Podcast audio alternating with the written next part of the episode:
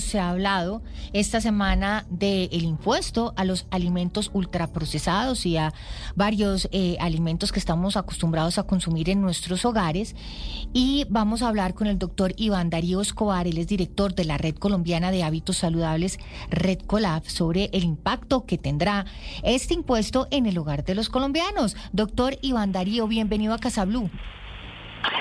Patricia, buenos días, ¿cómo están? Pues eh, aquí, eh, hablando mucho de este tema, eh, nos afecta directamente al bolsillo de los hogares colombianos, pero quisiera preguntarle exactamente, ¿usted cómo lo ve desde, desde esta red colombiana de hábitos saludables? ¿Cómo será el impacto de este impuesto en ese bolsillo, en esa canasta familiar? Pues yo pienso que más va a impactar en la salud de los colombianos, miremoslo así sea, ¿qué es lo que se pretende?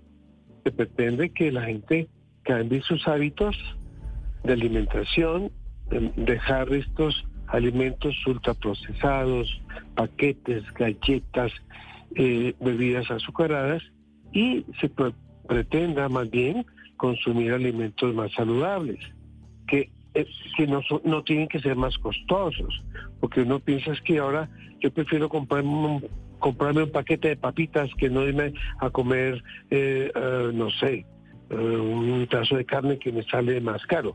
No, espérate. Si, tú vas a un supermercado mm, de nombre, pues te sale de pronto costoso los alimentos.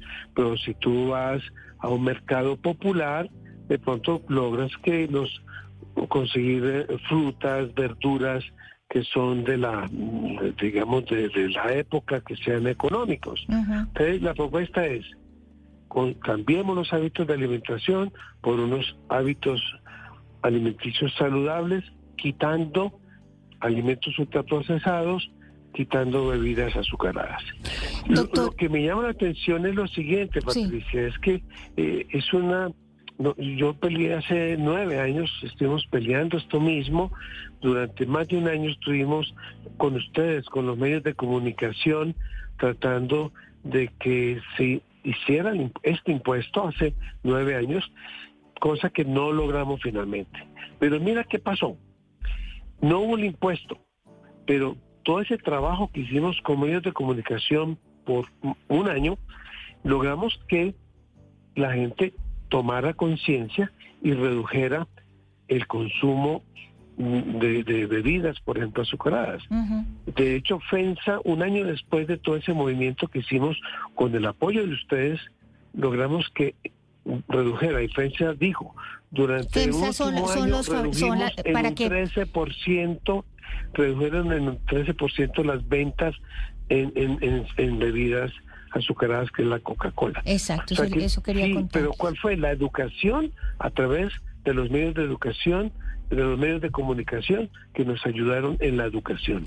Pero es que, doctor Iván Darío, es que yo creo que ese tema que usted está tocando es el más importante de todos, porque usted habla de, eh, de, de educación, de comunicación, de enseñarle a las personas esos hábitos eh, saludables. Y yo pienso que eso va mucho más de raíz, o sea, no va tanto en que no se coma este paquetico porque le va a costar un 10% o 20% más, sino más bien en vez de este paquetico desde chiquitos a los niños, en vez de ponerles en su lonchera y acostumbrarlos y a tenerles ese hábito de que tiene que tener un paquetico en su lonchera, les enseñamos desde pequeños a disfrutar otro tipo de alimentos que como usted dice, los podemos encontrar de cosecha. No solamente estamos hablando de las frutas, estamos hablando de los vegetales verdes, estamos hablando de las proteínas fantásticas y maravillosas que tenemos al alcance de, de, nuestros bolsillos, incluso como es un huevo.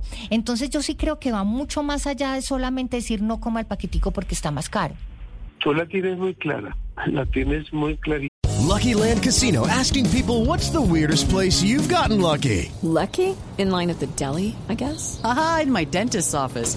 More than once, actually. Do I have to say? Yes, you do. In the car before my kids' PTA meeting. Really? Yes. Excuse me, what's the weirdest place you've gotten lucky? I never win and tell. Well, there you have it. You can get lucky anywhere playing at LuckyLandSlots.com. Play for free right now. Are you feeling lucky? No purchase necessary. Void where prohibited by law. 18 plus. Terms and conditions apply. See website for details.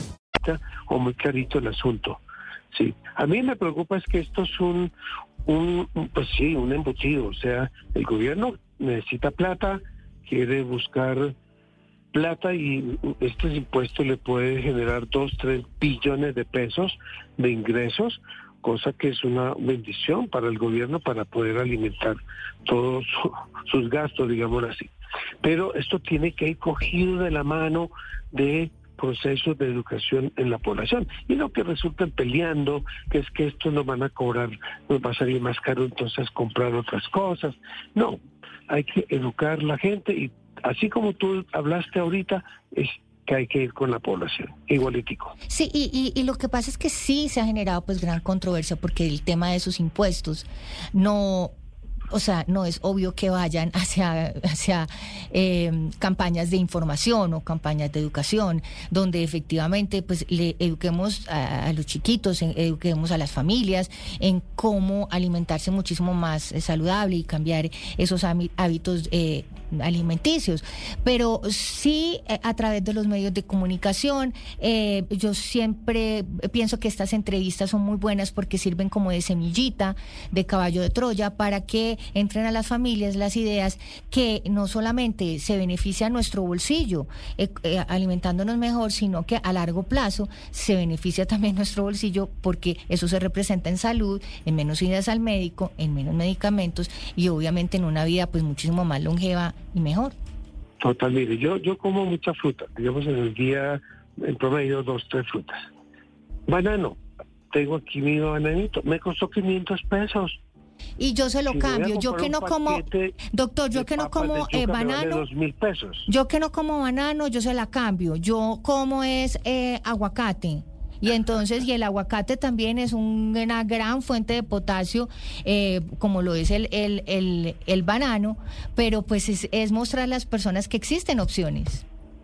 Totalmente. O sea que educación, ilustrar a la gente, ustedes por favor en sus medios de comunicación que manejan muy bien este tema, nos están colaborando y bueno, en ese sentido, apoyar al gobierno para que la gente entienda el porqué de unos eh, impuestos que para ellos es buscar dinero, pero para nosotros como personas del medio de salud sí nos interesa eh, para que la gente mejore su, sus situaciones de salud, disminuir riesgo cardiovascular, prevención de asuntos de diabetes, hipertensión.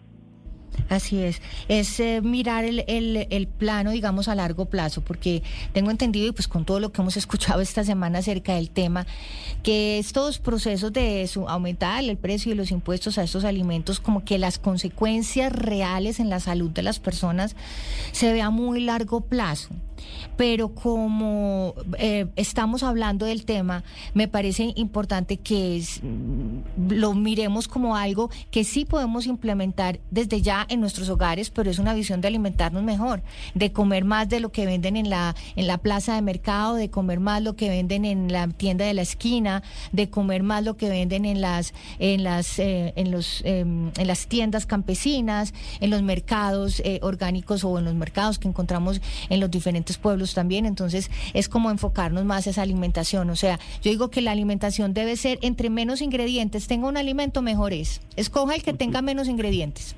Un brócoli es un brócoli, un pedazo de carne es un pedazo de carne y así sucesivamente. Hace muchos años cuando hablamos de esto, de los ultraprocesados, alguien decía, cuando usted en una etiqueta vea más de cinco ingredientes, no lo consuma. Exacto. Excelente recomendación, doctor. Muy buena recomendación. Pues doctor Iván Darío Escobar, director de la Red Colombiana de Hábitos Saludables, es siempre un placer hablar con usted. Me encanta tenerlo aquí en Casa Blue porque aprendemos muchísimo de todas estas entrevistas con usted. Eh, si quieren más información pueden encontrarla ahí en Redcolaf, ¿verdad? Redcolaf.org. Genial. Sí, Genial, pues muchísimas gracias por estar aquí en Casa Blue y estamos hablando de este impacto que tendrá en el hogar, este impuesto a los alimentos ultraprocesados y cómo podemos mirarlo no como algo malo, sino como algo positivo, sobre todo eh, en el impacto que va a tener en la salud de futuras generaciones en nuestro país. Mil y mil gracias, doctor. A ti, Patricia. Suerte.